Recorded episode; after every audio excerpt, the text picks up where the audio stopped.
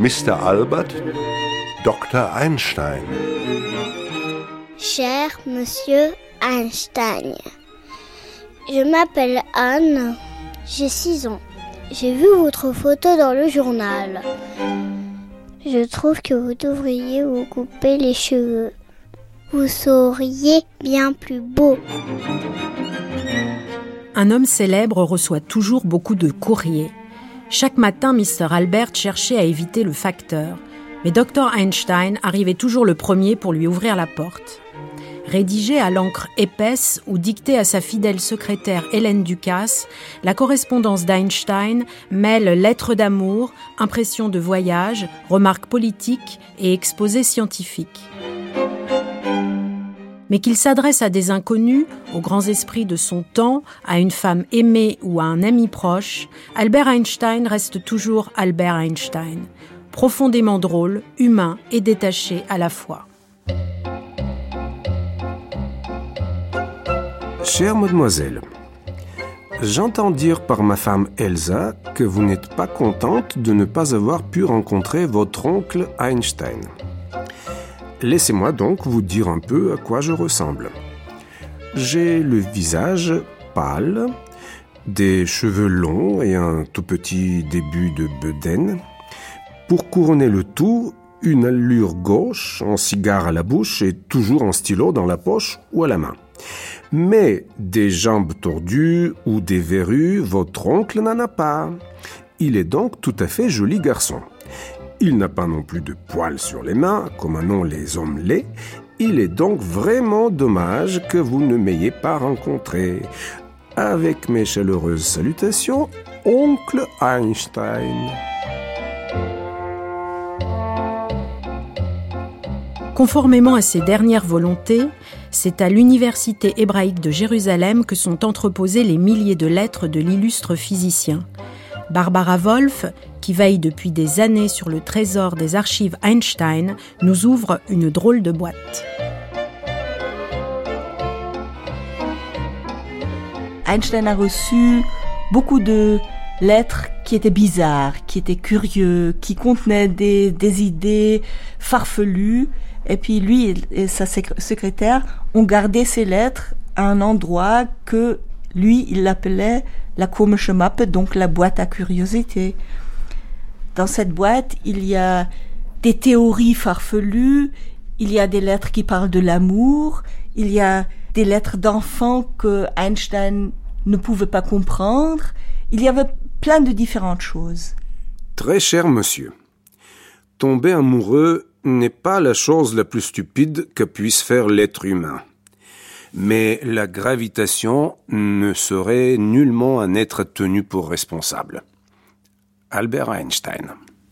Il y a une chose qui est intéressante, c'est que Einstein a vraiment essayé de répondre à, peut-être pas à toutes les lettres, mais à beaucoup de lettres, des lettres avec des questions assez bêtes, des lettres avec des questions intéressantes, des lettres des, des gens simples, des lettres des scientifiques, des lettres des enfants, des lettres des vieilles dames, des lettres des gens qui cherchaient un travail. Il y a vraiment très très différents euh, sujets dans cette euh, correspondance. C'est combien de lettres la correspondance d'Einstein à peu près? 30 000 peut-être? Est-ce qu'on a un exemple de l'écriture d'Einstein?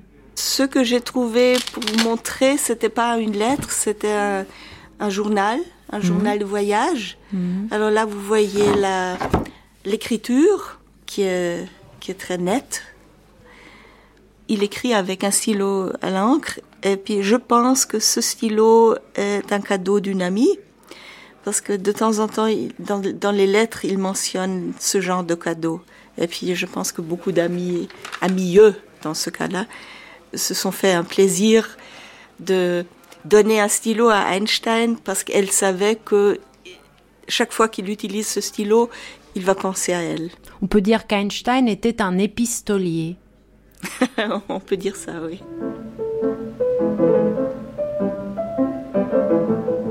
Franziska Roger est archiviste à l'université de Berne. Elle a mis des années à rassembler les lettres que se sont échangées Albert Einstein et sa sœur Maya. Elle dévoile ici le lien exceptionnel qui unissait le physicien à son double féminin. 1898. Ma chère sœur, ce qui m'accable le plus, bien sûr, c'est la détresse financière de mes malheureux parents. Cela me peine profondément de rester là à ne rien faire, incapable de les aider, alors que je serais en âge de le faire. À la vérité, il aurait mieux valu que je ne voie jamais le jour. Parfois, la seule pensée qui me soutient, le seul rempart contre le désespoir, c'est que j'ai toujours fait de mon mieux avec mes petits moyens et que je ne me suis jamais permis un quelconque amusement ou divertissement, à l'exception de celui que m'offrent les études. Albert. Franziska Roger, on sait assez peu qu'Albert Einstein avait une famille, mais qu'il avait surtout une sœur, une sœur qu'il aimait beaucoup, Maya. Oui, Einstein avait une sœur, de deux ans sa cadette. On l'a presque oublié. Il y a même des chercheurs qui ont écrit qu'Einstein était fils unique. Quand sa petite sœur est née, Albert Einstein a demandé Mais où sont les roulettes? On lui avait sans doute promis l'arrivée d'un jouet. La venue de sa sœur l'a effrayé. Einstein et sa sœur Maya ont grandi ensemble à Munich. Et puis, comme chacun sait, Einstein père a connu des difficultés financières et a voulu repartir à zéro en Italie. Pour Maya, ce ne fut pas un moment facile lorsqu'il fallut quitter le vieil appartement de Munich. Tout comme l'idée de ne plus jamais revoir le parc où ils avaient joué tous les deux ensemble. Maya a suivi ses parents en Italie. Quant à son frère, l'histoire est bien connue. Äh, il a dû rester à Munich. Albert ne l'a pas supporté, il s'est sauvé. En Italie, Maya est allée à l'école. Elle a appris l'italien. Elle le parlait fort bien. Elle était douée pour les langues. Et puis lorsque son frère est parti pour Aarau, elle l'y a rejoint peu de temps après et a obtenu là-bas, dans de bonnes conditions, son diplôme de professeur. Einstein était certes un merveilleux physicien, un politicien attentif, un brillant épistolier. Je suis toujours étonnée de voir à quel point ses lettres sont belles. Il est vrai aussi qu'il a aidé beaucoup de gens pendant le nazisme, notamment beaucoup de juifs. Mais avec ses épouses, ses maîtresses, ses enfants, c'était autre chose. Il leur a infligé à tous beaucoup de souffrances. Oui, il a souvent fait souffrir toutes ces femmes. Maya était vraiment l'exception. Einstein a manifestement reconnu l'existence de cette femme. Ils sont restés très liés pendant toute leur vie. Il a fait de gros sacrifices pour elle et même des sacrifices financiers. On comprend tout cela dans leurs lettres.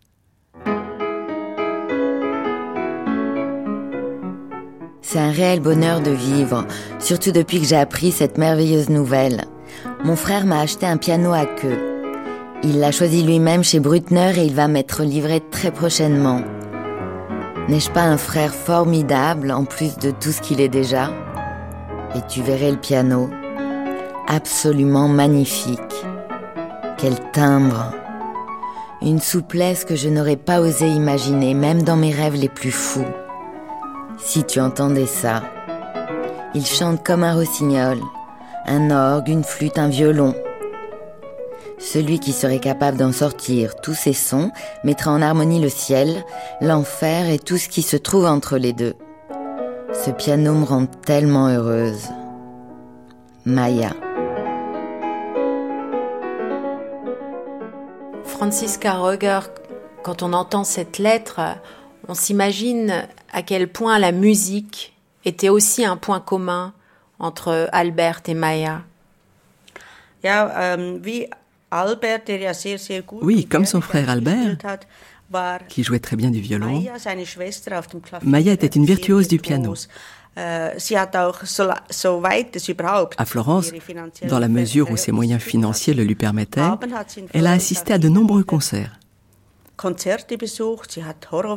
Elle est allée écouter Horowitz, par exemple, et elle avait aussi une façon toute particulière de juger de la qualité de ce qu'elle entendait. Elle ne se contentait pas d'approuver ce qui était reconnu. Elle pensait qu'il fallait que cela sorte du plus profond de l'âme.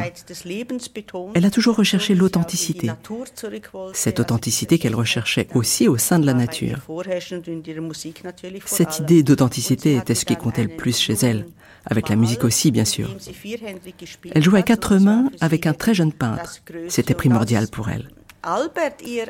C'est pourquoi ce cadeau d'Einstein n'était pas un simple objet de divertissement, il faisait vraiment partie de sa vie. Dans sa villa de Sesto Fiorentino à Florence, elle a d'ailleurs aménagé une pièce spéciale pour ce piano, pièce qu'elle a fait entièrement repeindre en vert et gris. Elle était toujours extrêmement déçue quand elle devait renoncer à jouer en hiver parce qu'il y faisait trop froid. Le piano, la musique, c'était une partie de sa vie. Maya, un jour, a eu cette phrase Je me sens tout à fait à ma place en tant que simple spectatrice, simple auditrice. Il est normal que dans la musique, il y ait des génies comme mon frère, mais il faut aussi des gens pour admirer et écouter.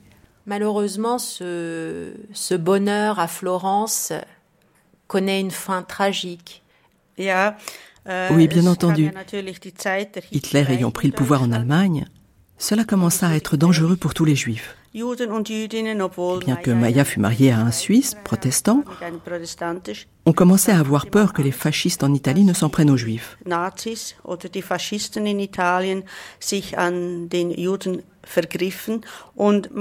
Albert Einstein était si conscient du danger qu'il demanda à sa sœur de venir le rejoindre en Amérique fin 1938.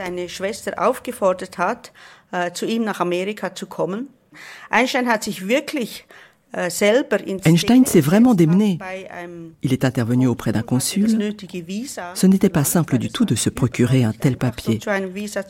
Avec ce visa, Einstein a sans aucun doute sauvé la vie de sa sœur. C'est la secrétaire d'Einstein, Hélène Ducasse, qui a organisé la traversée. Elle a acheté les billets de bateau. Maya s'est dit qu'elle arriverait peut-être à temps à Princeton pour l'anniversaire de son frère, le 14 mai 1939. Tout s'est bien combiné. Avant son départ, son frère lui a simplement écrit ces quelques mots. 6 février 1939. Tout est prêt, tout semble réglé. J'espère que tu auras le pied marin. Très heureux de te revoir bientôt, Albert. «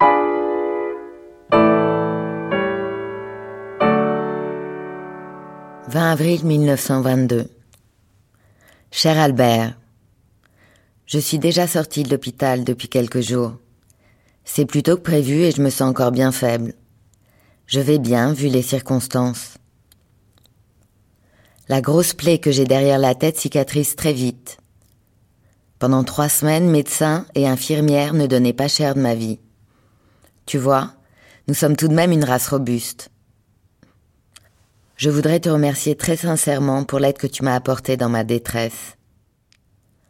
Je n'en ai eu connaissance que tout récemment, par Paul. Nous avons été malades tous les deux cinq mois durant, et tous les deux très gravement. Tout cela a coûté beaucoup d'argent, surtout mon opération. Transmets mes amitiés à tout le monde, et à toi des baisers. Maya. Franziska Roger, on présente souvent Albert Einstein comme quelqu'un de distant, comme quelqu'un d'émotionnellement froid. Et pourtant, les, dernières années qu'il passe avec sa mhm. sœur malade donnent une image tout à fait différente d'Albert. Oui, il est vraiment très touchant de voir avec quelle formidable empathie Albert s'est occupé de sa sœur. Maya était très gravement malade. Elle ne pouvait plus quitter sa chambre ni son lit. Chaque soir, excepté bien sûr quand il était absent, Einstein venait s'asseoir auprès d'elle sur le lit et lui faisait la lecture. Parfois, il lui expliquait même ses théories. Mais l'état de Maya était tel qu'elle oubliait tout d'un jour sur l'autre. Malgré cela, il lui faisait inlassablement la lecture. C'était vraiment très émouvant. Lorsqu'elle mourut fin juin 1951, Einstein éprouva sûrement un soulagement passager, mais il écrivit aussi à tous ses amis pour leur dire à quel point sa sœur lui manquait. Elle me manque beaucoup plus que ce que l'on peut imaginer. Albert a mis un bon moment avant de se ressaisir et de parvenir à évoquer la mort de sa sœur dans sa correspondance personnelle. J'ai ici une lettre qui, à ma connaissance, n'a encore jamais été publiée.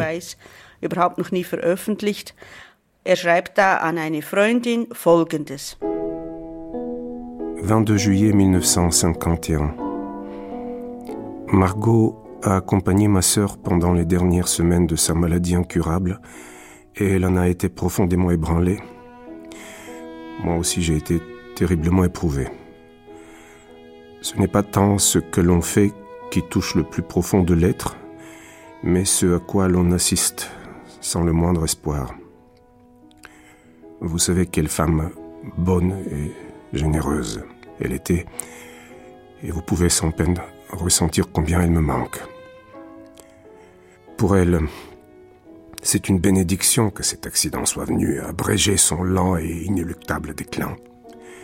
Ne soyez pas affligés de ne recevoir cette lettre que maintenant, plusieurs semaines après sa mort. C'est un lourd poids à porter. On ne se sent plus capable de rien. Albert Einstein.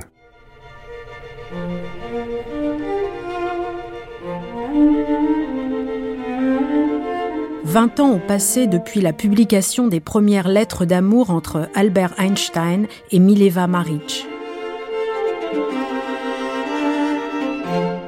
La physicienne Françoise Balibar revient sur le douloureux destin d'une femme pionnière totalement éclipsée par le génie de son mari. Lundi 6 août 1900. Ma toute petite, ta chère lettre est arrivée hier. J'ai déjà commencé par en lire les lignes dans le calme de ma chambre, et ce trois fois de suite. Puis, tout heureux, je l'ai relu longtemps entre les lignes, Enfin, je l'ai glissé dans ma poche avec un sourire béat. Bonne maman est très agréable et n'aborde pas le sujet délicat. Quand tu n'es pas avec moi, j'ai l'impression de ne pas être entier.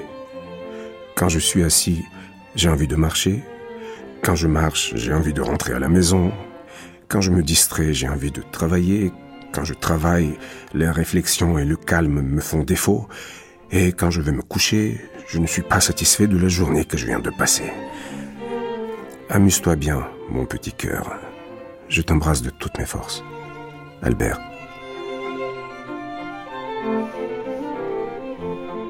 Françoise Balibar, quand Albert Einstein rencontre Mileva Maric, ces deux étudiants qui apprennent à penser et qui apprennent à aimer en même temps.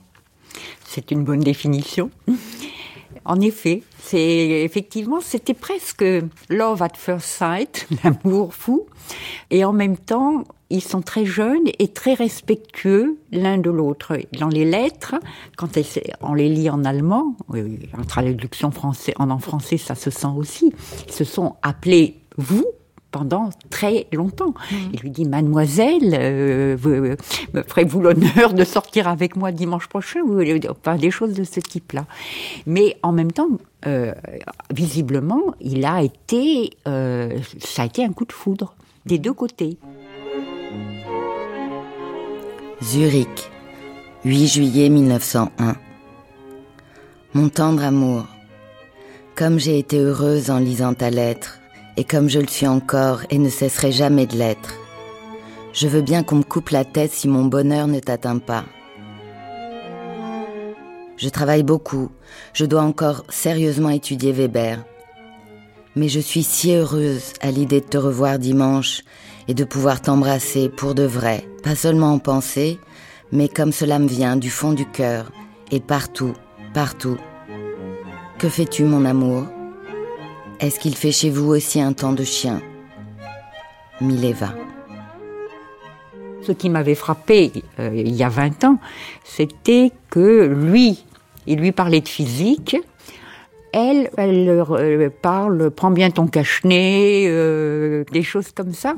Et moi, j'avais pensé que puisqu'elle, dans leur correspondance, elle ne parlait que de choses sans intérêt, du moins du point de vue de la physique, c'est que elle n'avait pas une participation si active. Il faut dire que Mileva Maric fait partie de ce que vous appelez ces, ces jeunes orientales qui viennent de Russie, de Pologne et qui euh, viennent étudier en pionnière la physique et les mathématiques en Suisse. Et c'est le cas de Mileva. C'est le cas de Mileva, c'est le cas de Marie, de Marie Curie. Euh, qui euh, est tout à fait typique de ça. Seulement Marie Curie, justement, c'est en pensant à Marie Curie que je m'étais dit aussi que euh, Mileva Maric n'avait peut-être pas autant participé qu'on pourrait le souhaiter à la découverte de la relativité restreinte, mais c'est compté sans le fait que Pierre Curie était quelqu'un d'absolument extraordinaire. et de ce point de vue-là, Einstein ne lui arrive pas aux chevilles. Est-ce qu'elle fait partie de ces nombreuses euh, femmes qui se tinrent euh, dans la pénombre à côté des génies? C'est un, gâchis total, euh, parce qu'il l'a quand même rendue folle. On peut se poser la question de savoir quelle a été sa part dans la découverte de la relativité restreinte, mais il n'en a jamais rien dit, lui. Et, et elle, elle a quand même une fois réclamer sa part. Donc c'est pas euh, une vision euh, d'amis des femmes des années 90-2000 qui euh, veulent se montrer plus féministes que les féministes et, qui disent ah on a encore oublié Madame Einstein. je pense que effectivement il y a quelque chose de louche là-dessous.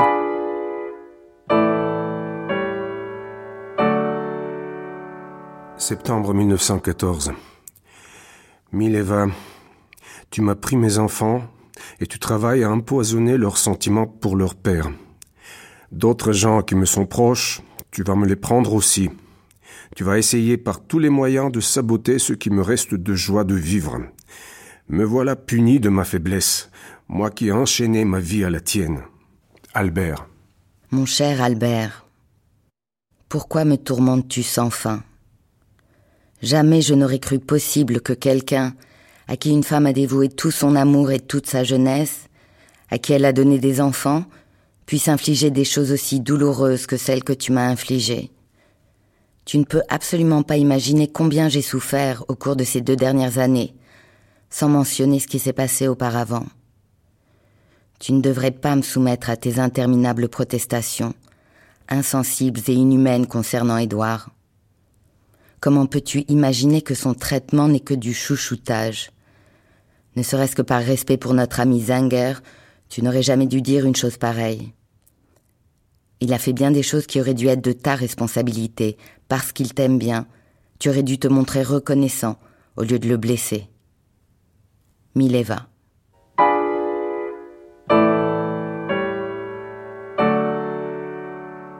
Françoise Balibar, depuis que vous avez publié la, correspondance euh, Lettres d'amour et de science, euh, qui se focalisait quand même sur une période euh, assez agréable, même si parfois en demi-teinte, d'autres lettres ont surgi qui jettent une lumière absolument épouvantable sur le degré de violence et de tension auxquels sont arrivés Mileva et Einstein dans leurs échanges. Oui, ces lettres, en fait, elles existaient euh, elles étaient connues me semble-t-il, euh, des gens qui à Boston font l'édition complète de et euh, donc ces lettres sont épouvantables, oui. Et la violence des termes qu'ils emploient entre eux, c'est une haine de l'un comme de l'autre. À un moment, il y a Einstein qui dit à Elsa qu'elle pourrait venir, à condition qu'il arrive à se débarrasser de l'autre sauvage ou je sais pas trop quoi, mais c'est Et ces lettres se prolongent jusqu'à la fin de la vie de euh, Mileva.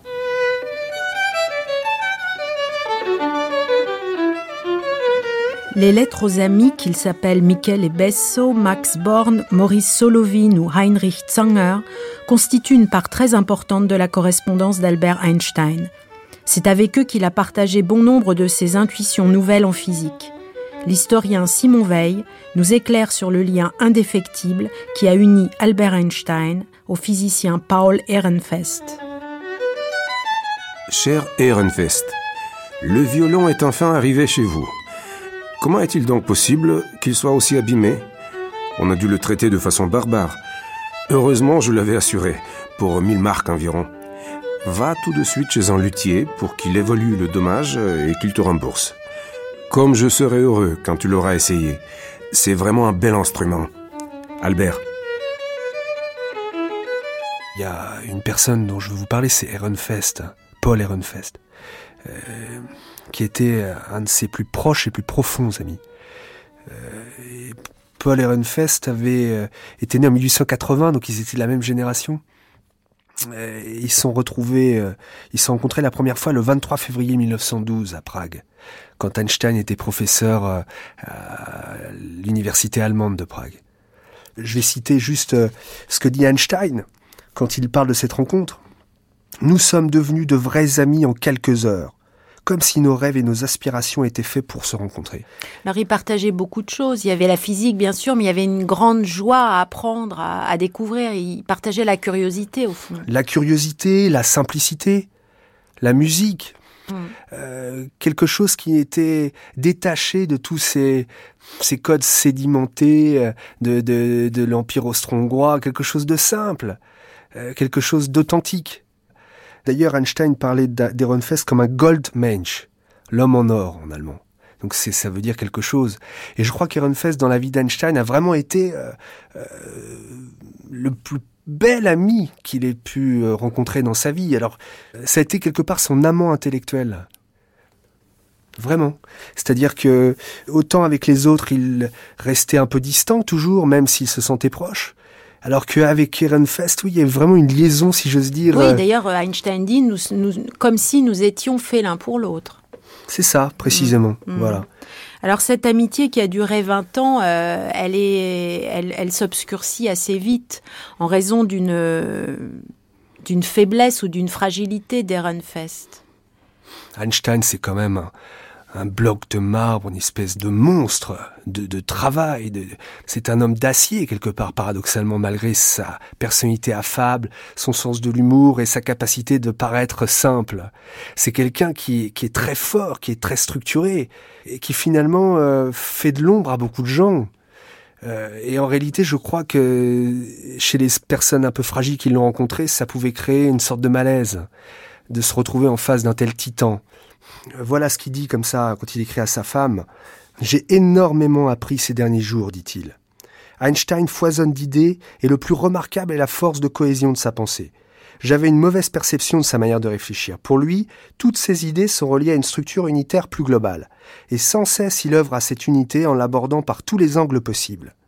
C'est pourquoi toute remarque que je fais spontanément prend un sens beaucoup plus profond dans sa tête que dans la mienne, dit-il, ce qui n'est pas commun. Il est très heureux de pouvoir discuter avec moi. Nos discussions semblent vraiment le stimuler. Dommage que je me trompe presque à chaque fois. Il aide Einstein à stimuler sa propre pensée. Et du coup, il n'existe plus pour lui-même, si j'ose dire. Et ça, c'était pareil pour Michele Besso. Et d'ailleurs, Thibaut Damour donne une très belle métaphore. Il parle de l'aigle Einstein et puis dans le sillon euh, de, l'aigle, le petit moineau qui suit le, le courant d'air. Août 1922. Cher Ehrenfest, les mauvais pronostics quant à la santé du petit Vassik m'ont beaucoup affecté. S'il s'appuie sur des bases solides, je suis d'accord euh, avec ton idée d'une prise en charge impersonnelle de l'enfant. Car les gens de valeur ne doivent pas être sacrifiés pour des choses sans avenir, même dans un cas comme celui-là. Ce serait bien que tu agisses vite. Mon cher Ehrenfest, j'ai autant besoin de ton amitié si ce n'est plus, que tu n'as besoin de la mienne. Car mes relations humaines sont bien plus rares et indigentes que ne le sont les tiennes, et je trouve difficilement un contact humain qui me fasse du bien. J'ai passé un mois de bonheur avec mes petits dans le jardin. On a vécu comme des Indiens. Je leur ai raconté plein de choses sur toi et les tiens. Mon périple commence début octobre Ma femme était vraiment malade, mais elle est désormais suffisamment rétablie pour pouvoir m'accompagner. Elle te souhaite le meilleur. Albert. Alors cette amitié connaît une fin extrêmement tragique. Ehrenfest se suicide en 1933 en fait. Progressivement, il se sent un peu euh, sombré. D'abord parce qu'il y a quelque chose chez lui qu'il travaille, c'est qu'il ne se sent nulle part chez lui et il a toujours été rejeté partout à cause de son statut de juif. et il regrette de ne pas avoir une patrie, il se sent déraciné. Alors qu'Einstein, c'est l'extrême inverse. Il, lui, c'est un cosmopolite qui satisfait tout à fait d'être citoyen du monde et d'être dans le vent de la vie. Ehrenfest se sont complètement désespérés de ne pas avoir de repères. Et donc, euh, son fils aussi était handicapé et il a tué son fils. Euh, et il a écrit une lettre d'adieu qui n'était pas adressée qu'à Einstein. J'en lis le début parce qu'elle est, très parlante et très touchante. Mes chers amis Bohr, Einstein, Frank, Erglotz, Joffé, Konstam et Tolman, je ne sais absolument plus comment je pourrais porter encore plus longtemps le fardeau de ma vie qui m'est devenu insoutenable. Depuis quelques années, il me devient de plus en plus difficile de suivre avec assez de compréhension les développements en sciences de la physique, d'où son sentiment d'infériorité hein, dont je parlais tout à l'heure. Plus j'essaie, plus je deviens nerveux et plus je me fâche. Finalement, je me laisse aller au désespoir. Cet abandon me fait inquiéter pour ma vie. Je me sens condamné à vivre uniquement à cause de ma responsabilité à l'égard du bien-être de mes enfants. J'ai essayé d'autres choses, mais celles-ci ne m'ont aidé que très temporairement. C'est pourquoi je me concentre de plus en plus sur la préparation de mon suicide. Je ne vois pas d'autre solution que le suicide, et cela après avoir tué Vassik, son fils donc. Pardonnez-moi, que vous-même et ceux qui vous sont chers se portent bien vraiment une lettre euh, bouleversante et il n'y a, rien à dire. Si ce n'est qu'Einstein va aussi euh, rendre hommage à Ehrenfest, mais finalement, comme à son habitude, euh, il va parler de ses qualités de pédagogue, mais il va pas s'attarder sur le fait que ça puisse être un très bon physicien, par exemple, ou voilà, elle peut paraître un peu sèche en apparence, mais c'est quand même un hommage. Runfest est le symbole du Goldmensch et de l'homme en or qui a bercé son âme et avec lequel il a vécu des choses fortes, intenses, qui ont inspiré le grand génie Einstein.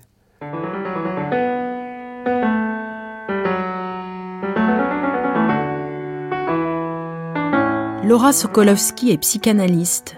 Elle revient pour nous sur les liens très ambivalents qui unissaient le physicien au père de la psychanalyse, Sigmund Freud, et qui donnèrent lieu à l'une des plus belles correspondances entre deux hommes d'esprit et de paix. 22 mars 1929. Révéré maître, je vous remercie chaleureusement d'avoir pensé à moi. Mais pourquoi soulignez-vous ma chance? Vous qui vous êtes glissé sous l'écorce de tant d'hommes, et par là même sous celle de l'humanité, vous n'avez cependant jamais eu la possibilité de voir ce qui se cachait derrière ma carapace. Avec l'expression de mon plus profond respect et mes voeux les plus cordiaux, Albert Einstein.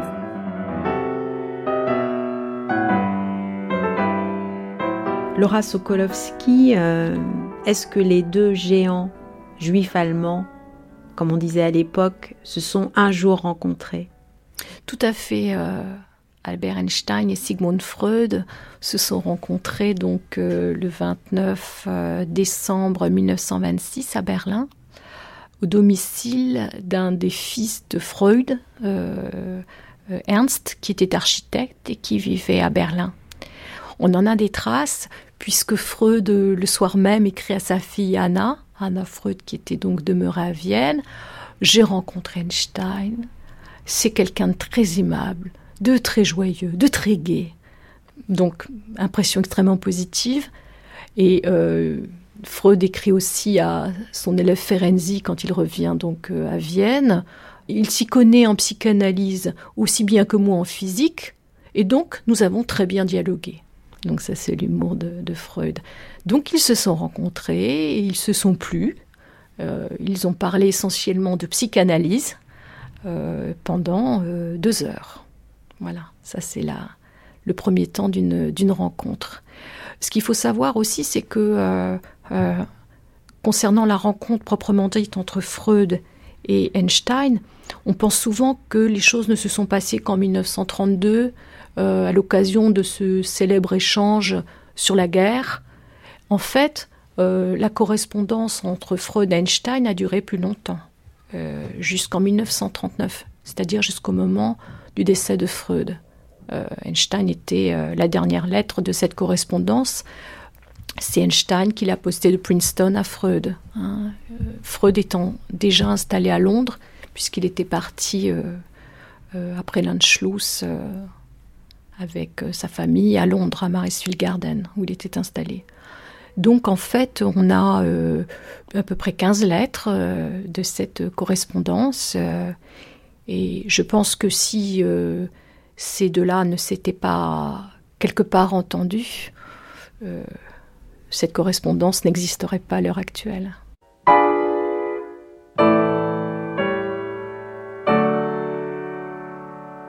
Caput, 30 juillet 1932.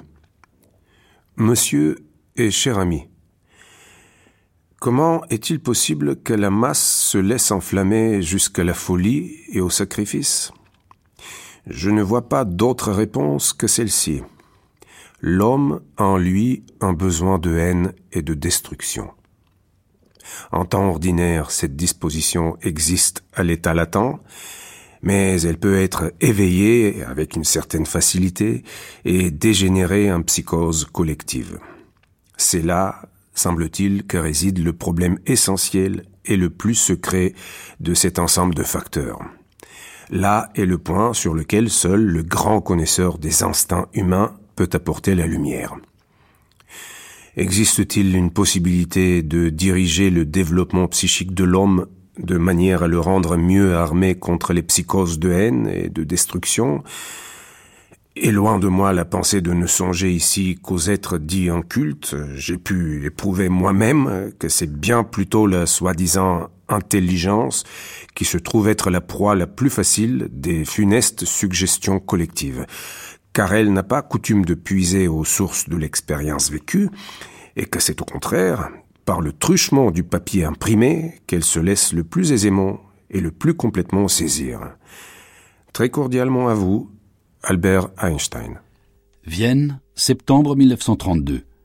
Cher monsieur Einstein, vous vous étonnez qu'il soit si facile d'exciter les hommes à la guerre, et vous présumez qu'ils ont en eux un principe actif, un instinct de haine et de destruction tout prêt à accueillir cette sorte d'excitation. Nous croyons à l'existence d'un tel penchant, et nous nous sommes précisément efforcés au cours de ces dernières années d'en étudier les manifestations je voudrais m'attarder un instant sur notre instinct de destruction, dont la vogue n'est rien en regard de son importance. Avec une petite dépense de spéculation, nous en sommes arrivés à concevoir que cette pulsion agit au sein de tout être vivant, et qu'elle tend à le vouer à la ruine, à ramener la vie à l'état de matière inanimée. Un tel penchant méritait véritablement l'appellation d'instinct de mort, tandis que les pulsions érotiques représentent les efforts vers la vie. Peut-être avez-vous l'impression que nos théories sont une manière de mythologie qui, en l'espèce, n'a rien de réconfortant. Mais est-ce que toute science ne se ramène pas à cette sorte de mythologie? En va-t-il autrement pour vous dans le domaine de la physique? Voilà qui nous permet de conclure, pour revenir à notre sujet, que l'on ferait œuvre inutile à prétendre supprimer les penchants destructeurs des hommes. Avec mes cordiales salutations, Sigmund Freud.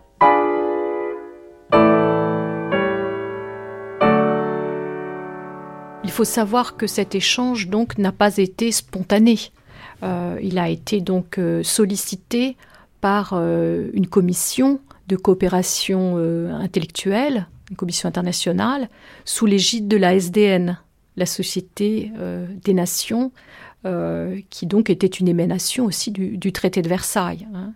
Et donc, à la demande de, cette commission, dont Einstein était membre de cette commission avec certains aléas depuis les années 20, euh, il a été proposé à Einstein de correspondre avec des personnes de son choix sur des questions qui étaient importantes pour Einstein.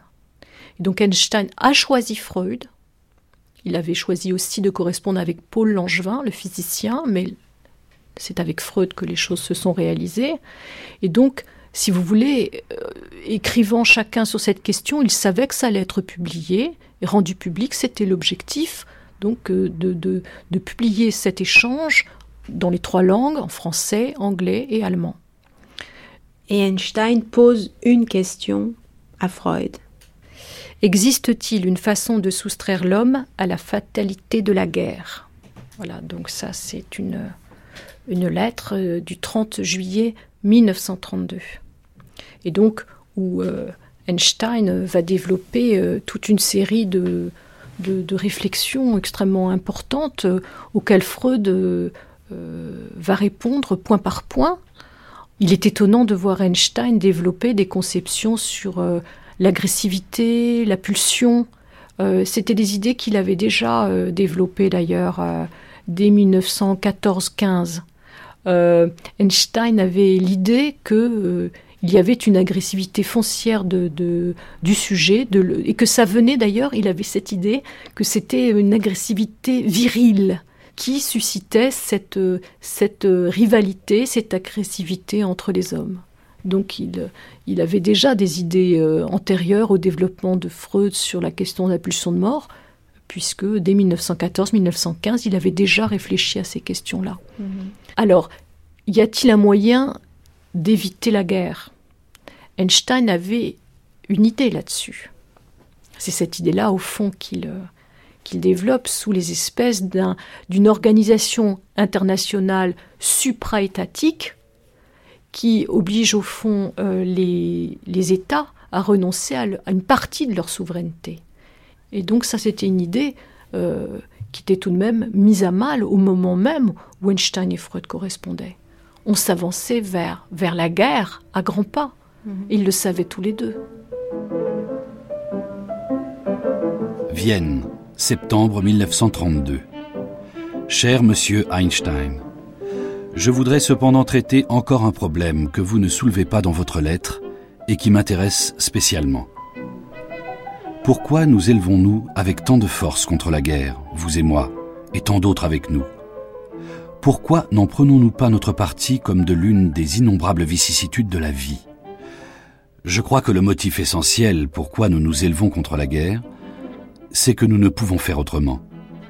Nous sommes pacifistes, parce que nous devons l'être en vertu de mobiles organiques.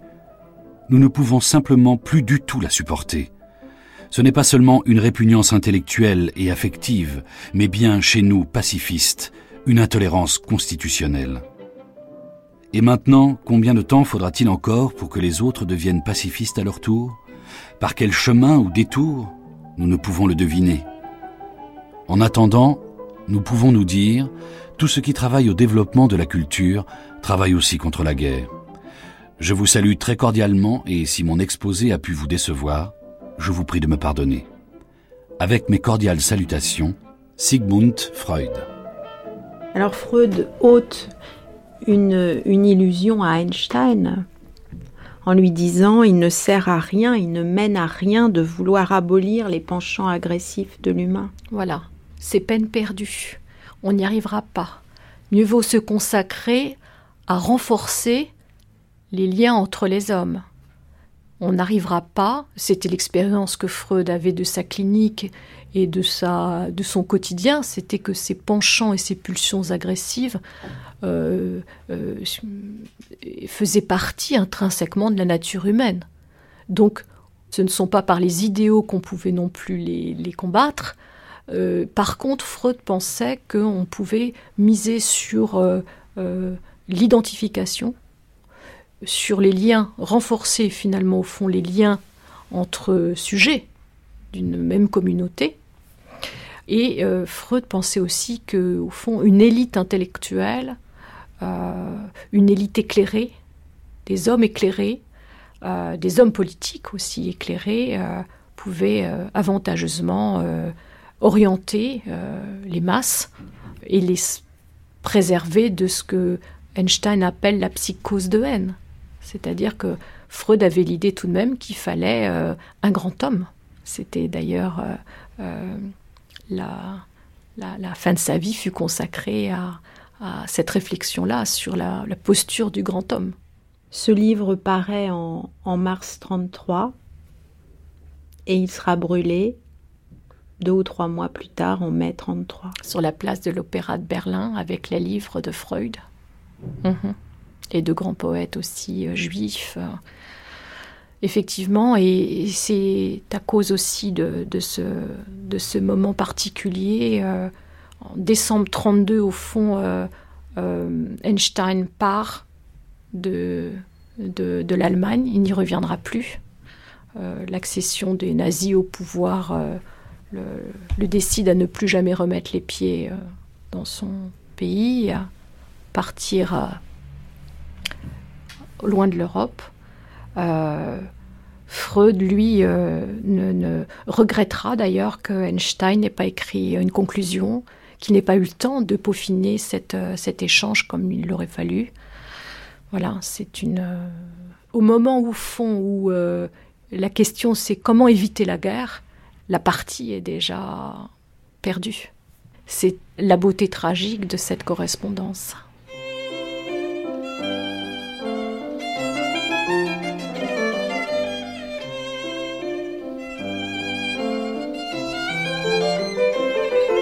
À Bruxelles, Franklin Lambert a retrouvé quelques lettres très émouvantes que la reine de Belgique et le célèbre physicien ont échangées. Plus poétique et nostalgique que jamais, Albert Einstein aurait parfois glissé dans ses missives des fragments de poèmes et des brindilles d'arbres.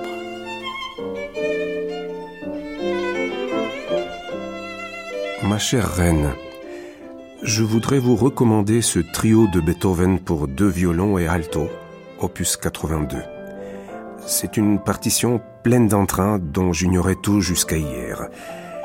Vous voir toujours vivre l'art avec autant de ferveur et rester fidèle à notre ancien petit cercle me remplit de joie. Si seulement je pouvais encore une fois jouer Mozart avec vous, là-bas. Avec mes salutations et tous mes voeux les plus cordiaux. Albert Einstein. Einstein est certainement Franklin Lambert, le genre d'homme euh, qui plaît particulièrement à la reine. Il se comporte peut-être comme un clochard, mais c'est un intellectuel. C'est quelqu'un aussi qui est euh, pétri de judaïsme, même s'il n'est pas vraiment pratiquant. Et la reine a un très grand goût pour tout cela. Euh, je crois que ça a dû certainement jouer un rôle dans la nature très intime de leur amitié.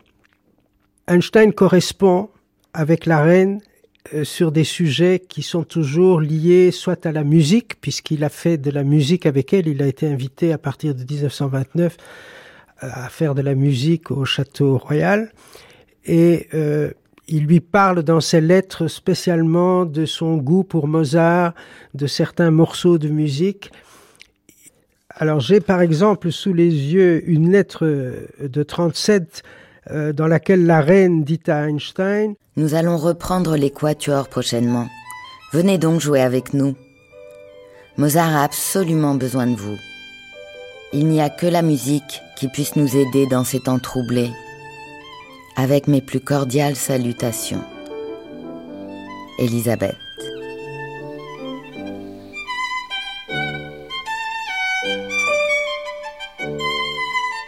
Alors ces lettres euh, d'Einstein, enfin cette correspondance entre Einstein et la reine Elisabeth s'étend sur 25 années. Il y a 24 lettres d'Einstein qui ont été envoyées à la reine et qui se trouvent aux archives. J'ai pu les retrouver aux archives du Palais Royal. Euh, il va lui parler pendant plusieurs années, non seulement les années qu'il a passées, soit à Berlin, le séjour qu'il a fait en Belgique, mais aussi après son départ pour les États-Unis, il va continuer à correspondre avec la reine.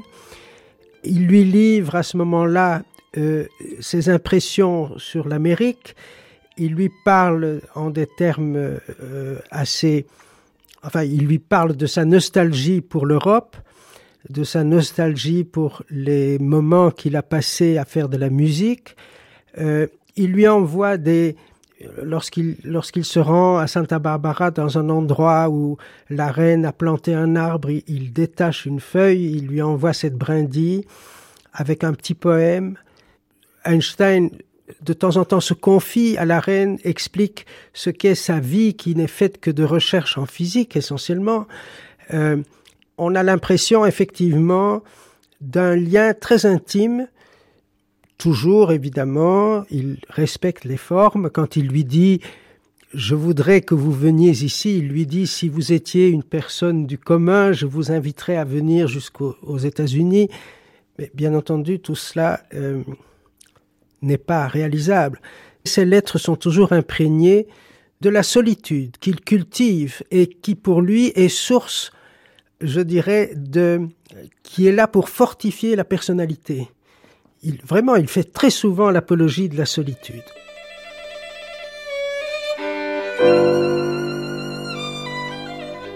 20 mars 1936. Ma chère reine, aujourd'hui, pour la première fois de l'année, le soleil printanier a fait son apparition et il m'a tiré de la rêverie exaltée dans laquelle les hommes comme moi sombrent lorsqu'ils sont absorbés par le travail scientifique il me vient à l'esprit des fragments rayonnants de mon existence d'autrefois, et ils entraînent dans leur sillage le souvenir des heures merveilleuses passées à Bruxelles. Le sort m'a favorisé, qui m'a permis de vivre ici, à Princeton, comme si je me trouvais sur une île qui évoque par bien des aspects le charmant jardin du palais de Laken, dans cette petite ville universitaire aussi, les voies désordonnées de la lutte humaine pénètrent à peine. J'ai presque honte de passer mes jours dans une telle paix pendant que le reste du monde combat et souffre. Mais, après tout, mieux vaut se préoccuper des choses éternelles, car d'elles seules émane ce souffle qui peut rétablir paix et sérénité dans le monde des hommes. J'espère du fond du cœur que le printemps vous apportera à vous aussi une joie tranquille et qu'il vous encouragera à reprendre vos occupations. Je vous envoie mes meilleurs voeux. Albert Einstein. La reine Elisabeth représente certainement aux yeux d'Einstein ce que l'Europe avait de plus, de plus délicat et qui correspondait le mieux à l'image de son Allemagne natale mais pas seulement de son Allemagne natale, de, l'Europe d'une manière plus générale, puisque elle vit en Belgique, qu'elle elle a connu une sorte d'exil, elle aussi. C'est peut-être un élément aussi qui a joué dans cette relation qu'ils ont entretenue. Ce sont tous les deux des Allemands du Sud qui, dans des situations tout à fait différentes, se sont retrouvés dans un pays d'accueil qui est la Belgique.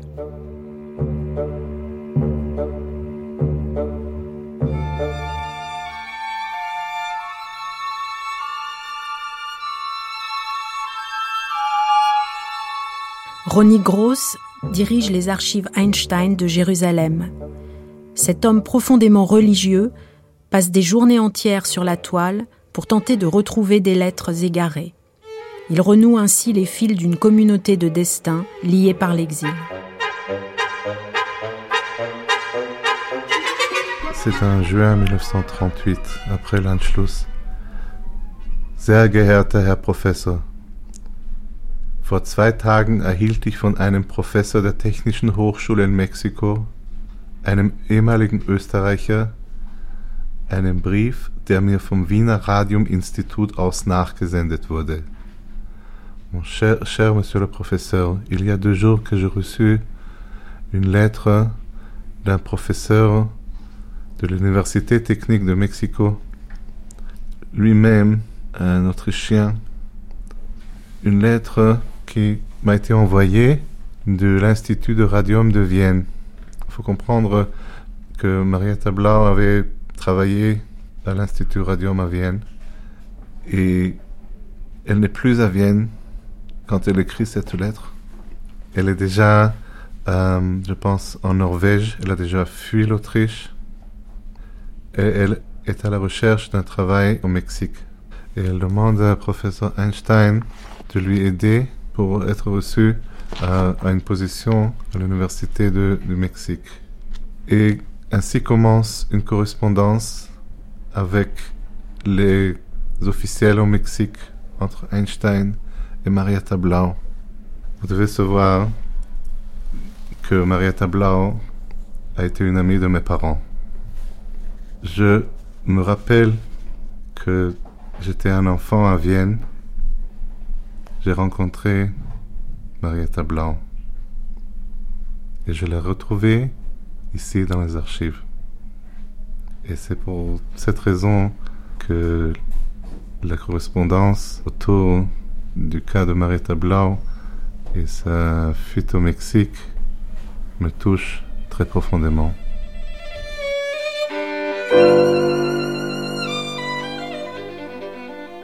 Ce qui se passe aujourd'hui, c'est que il y a beaucoup de lettres qu'Einstein a envoyées qui se trouvent aujourd'hui ou bien dans d'autres archives, ou bien dans des collections privées. Ces lettres ont apparu de, très fortement dans des ventes d'enchères. Aujourd'hui, toutes les ventes d'enchères se passent euh, sur l'Internet. Et un de nos devoirs, c'est de trouver ces lettres lors de la vente et de récupérer une image électronique. Ça devient très éphémère. Combien vous avez récupéré de lettres depuis euh, que vous avez ces archives électroniques? Quelques centaines. Et il y en a encore à récupérer? Il y en a encore des milliers, je pense.